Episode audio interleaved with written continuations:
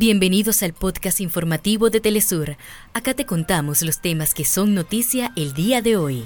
Comenzamos. El presidente de Venezuela, Nicolás Maduro, calificó como exitosa la firma del consenso nacional bautizado como el Acuerdo de Caracas, el cual recoge diversas propuestas de cronograma para las elecciones presidenciales 2024. Israel perpetra una nueva masacre en la franja de Gaza. Reportes preliminares señalan que alrededor de 150 personas fueron asesinadas por estos ataques. Durante su discurso anual ante el Parlamento ruso, el presidente Vladimir Putin afirmó que su gobierno está planificando la construcción de una nueva infraestructura financiera global.